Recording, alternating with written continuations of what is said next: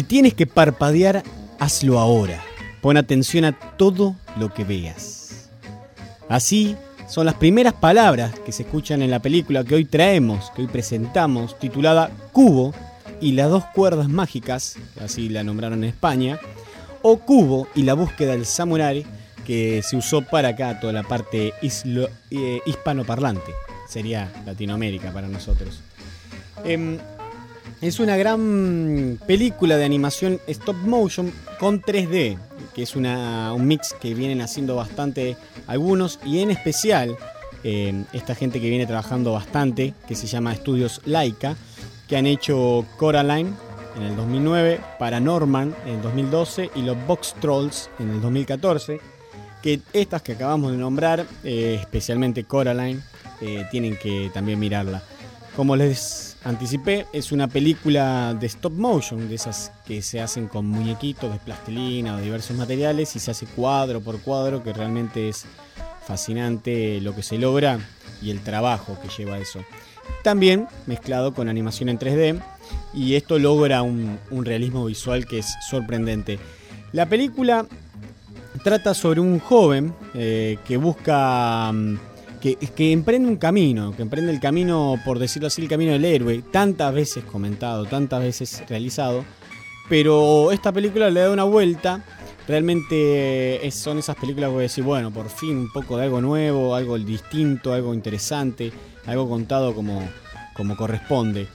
Y mm, el, por donde se lo mire, tanto de las voces de los personajes, Charlie Theron, Ralph Fiennes, eh, Ronnie Mara, Matthew McConaughey, hay un montón de personas que hacen voces y que la hacen muy bien. También, si pueden verlo en inglés, mejor, es el idioma original.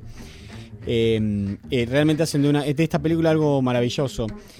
no están tan recomendadas para chicos chicos, porque por ahí tiene algunas cosas bastante complejas y tiene una sensibilidad bastante particular. Tampoco es que no la pueden ver, que la miren, obviamente, no porque sea muy violenta ni demás, sino porque realmente va a cosas muy finas. Em, apunta a lugares que, es para público más adulto, que, que no comprenden todavía los chicos, como nuestro trato con nuestros mayores, con la muerte, con la trascendencia, con la reivindicación por ahí de los valores y demás cuestiones que, mm, que que tener un par de añitos en el planeta Tierra para poder entender estas cuestiones y por qué son tan necesarias en los tiempos que corren.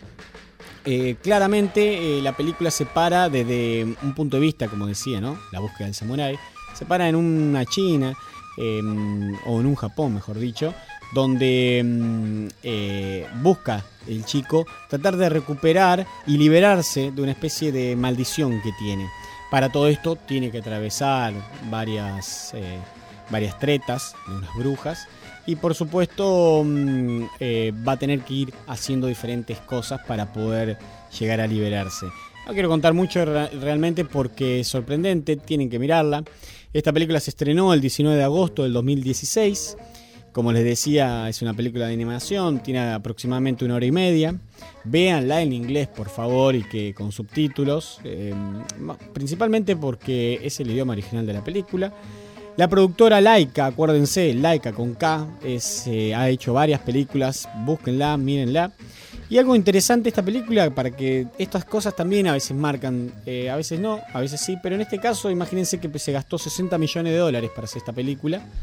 Y lo recuperaron ya. 70 millones de dólares ya tienen. Así que quiere decir que están ganando 10.